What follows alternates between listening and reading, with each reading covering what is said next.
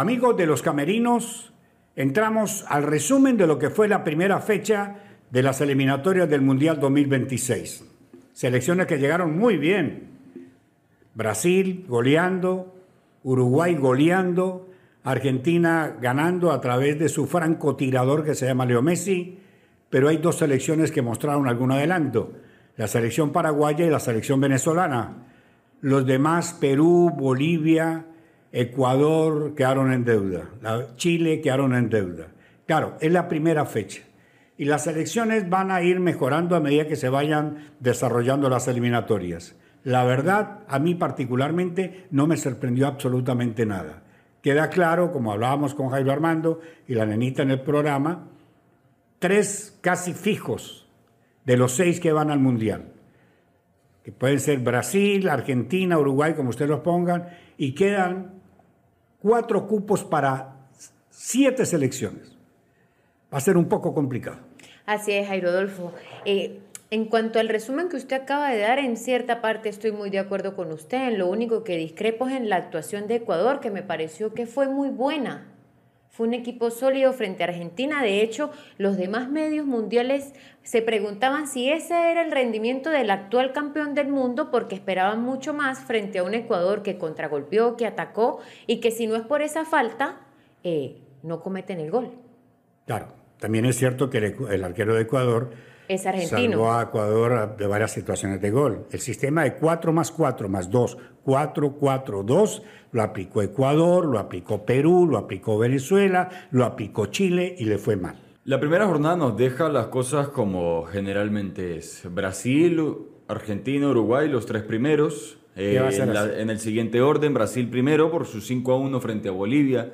Una selección de Bolivia que tiene el arranque más difícil de las eliminatorias. Primer partido Brasil, segundo partido Argentina. Pero sale de eso. Sí, sale de eso de una vez. en la primera vuelta. Es una realidad, ¿no? el martes juega contra Argentina. No, pero sale de eso en la primera vuelta. Claro. Porque en la segunda vuelta se lo vuelve a conseguir. Luego Uruguay porque ganó tres goles por uno a la selección de Chile. El primer partido oficial de Loco Bielsa, mando de la selección charrúa. Y Argentina que gana un gol por cero frente a Ecuador en el Monumental de Núñez. Y sí, el comentario era de que siendo campeones del mundo... Esperaban mucho más. Se esperaba mucho más. Tuvo la participación de, de, Lionel Messi con el tiro libre, pero más allá de eso nada, seguramente con el venir de los demás partidos va a seguir mejorando el nivel de la selección argentina. Todo depende que las selecciones propongan. Por ejemplo, para entrar de lleno a lo que nos corresponde, el Colombia-Venezuela.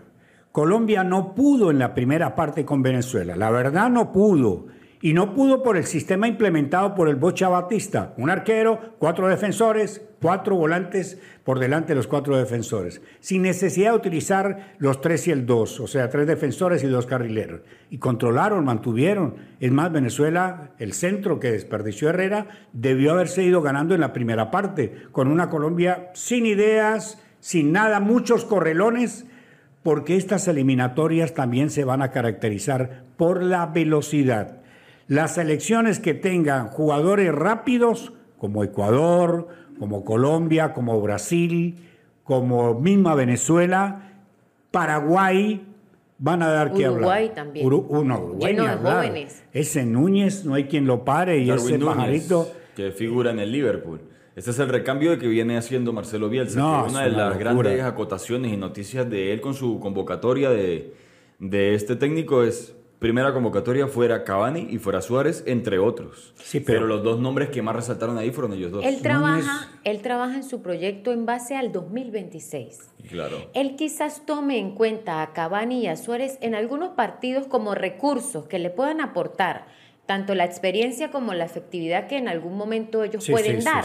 no están descartados, pero él está buscando la base sólida que no va a ser con ellos precisamente porque no llegan, pero está trabajando desde ya en lo que va a ser 2026. Y porque también vienen de un proceso muy largo que fue el del profesor Washington Tavares. Fueron 20 años prácticamente con la misma idea y ya es el momento de recambio y Marcelo Bielsa viendo con esa idea. ¿Qué me gustó de Venezuela la primera parte?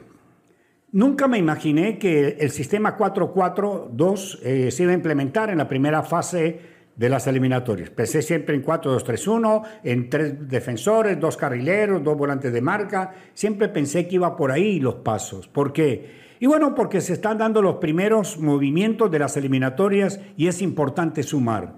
Pero Venezuela se le paró bien a Colombia. Creo que Venezuela tiene jugadores de altísimo nivel, de altísimo nivel. Ese Sabarino, ese Machís, ese Herrera.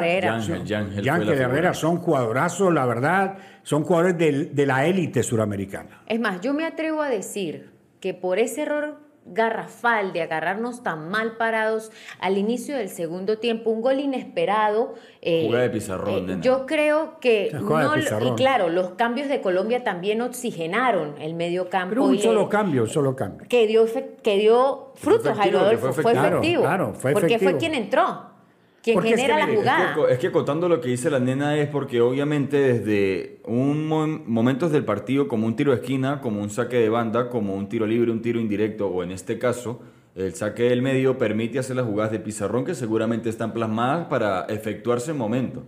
Y aprovecharon los errores que tuvo Venezuela en marca ejecutaron esa jugada de pizarrón y fue el gol, pero más allá de eso no... No, no, sí hubo. No, pero tanto así como para, por ejemplo, poner en duda, en jaque a la selección Venezuela porque no lo fue. El único, digamos, ocasión clara, directa que de gol fue la de Luis Díaz, que fue por fuera de juego, que fue la más clara además del gol. Pero no hay que negar que Colombia llegó varias veces a gol un buen y que Romo en algún momento del partido fue, fue figura. Lo que sí hay que destacar es que eh, debe ser usted prolijo en las jugadas. Por ejemplo, Venezuela, el impacto emocional que significó empezar a perder tan temprano en el segundo tiempo duró mucho rato en la mente y en el corazón de los muchachos.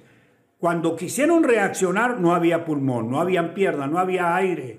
Entonces el Bocha apela a los cambios, solo que los de los cambios, con los, los que ingresaron, no hicieron lo que hicieron los que cambiaron. Sí, es verdad. Por ejemplo, los que entraron en el segundo tiempo, ni muestra de la lucha, el sacrificio, el carácter, la voluntad, la rebeldía que sí tuvieron los 11 inicialistas. Entonces, me parece que el mensaje del Bocha no ha llegado a todo el mundo.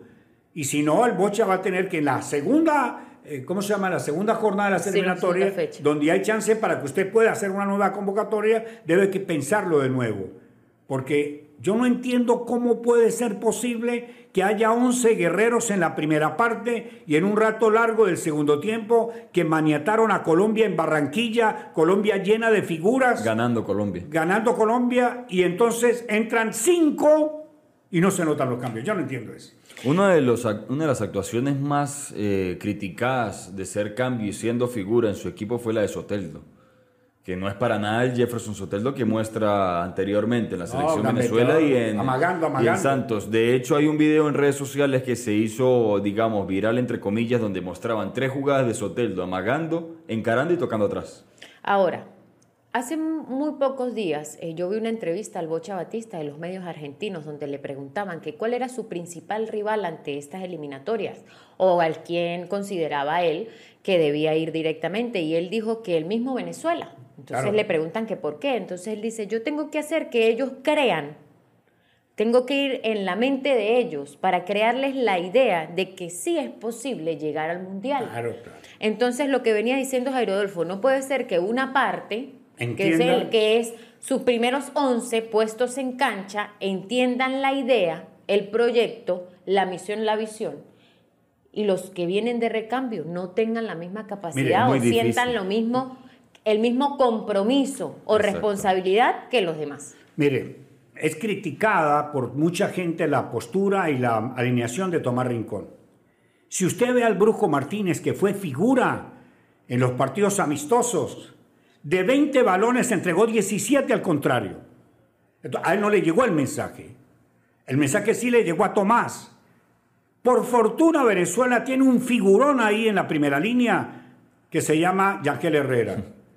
Pero si Herrera no estuviese ahí, olvídate. Entonces, tiene el tiempo Bocha, tuvo tiempo para ayer, para hoy, para el lunes, para trabajar la selección y corregir, porque a Paraguay hay que ganarle y ganarle. Una Paraguay que viene necesitada porque no logró sumar en Paraguay frente a Perú. Ojo en Paraguay, que vi el resumen. Yo los vi a todos, a todos los vi, a todos. Ayer vi el primer partido que fue el Chile Uruguay y después vi el partido Brasil-Bolivia. Transmití el de Venezuela. Vi el resumen el resto lo resumen.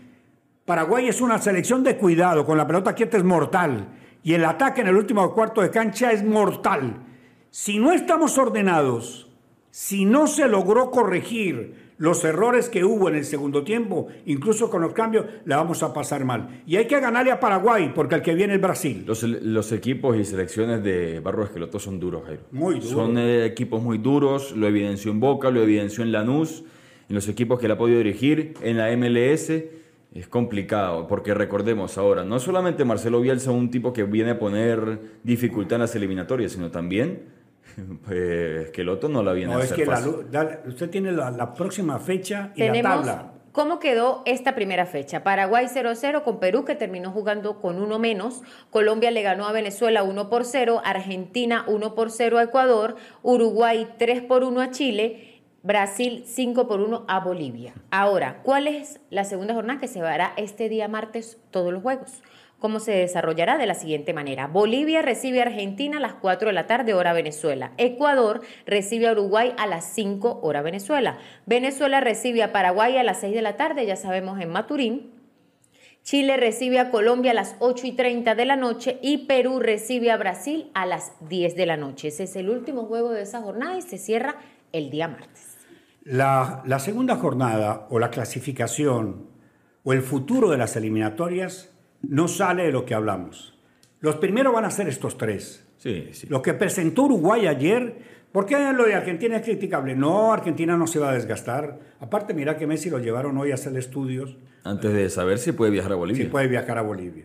Y Uruguay dijo, aquí estoy, con un nuevo técnico, con un nuevo ataque, una manera distinta de atacar. Una nueva generación. Una, nueva generación. Eso hay que tenerle cuidado y respeto, porque es que el recambio son jugadores de primerísimo nivel.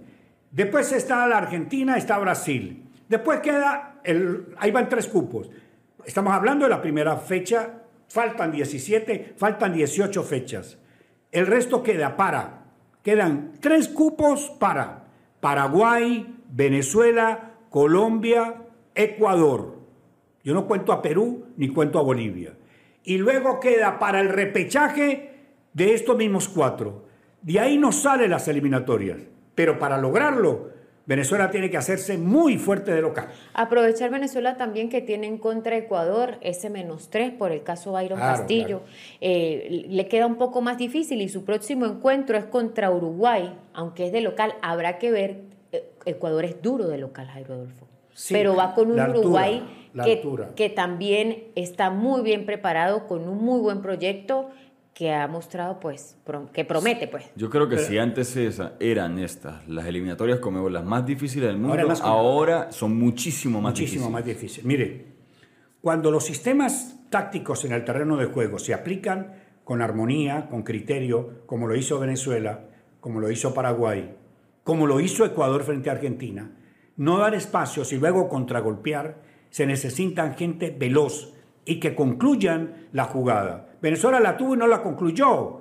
Es que lo correcto, perdóname que no hay ningún tipo de pasión, lo correcto es que el primer tiempo se hubiese ido ganando Venezuela 1 a 0 si la, el cabezazo de Herrera hubiese ido directo al arco, porque es que Colombia no había llegado. Claro, Colombia le dio una gran ventaja a Venezuela, de no haber puesto los volantes creativos en la mitad de la cancha. Cuando puso uno, gol. Cuando puso a James, más situaciones de gol. Entonces, lo correcto era haber aprovechado la primera parte para por lo menos haber marcado un golcito y haber tenido la opción de la victoria. Nos vamos. El Táchira juega también del de, este, de mañana en ocho días para que también lo tengamos presente. Un abrazo, gracias. Hasta otra oportunidad.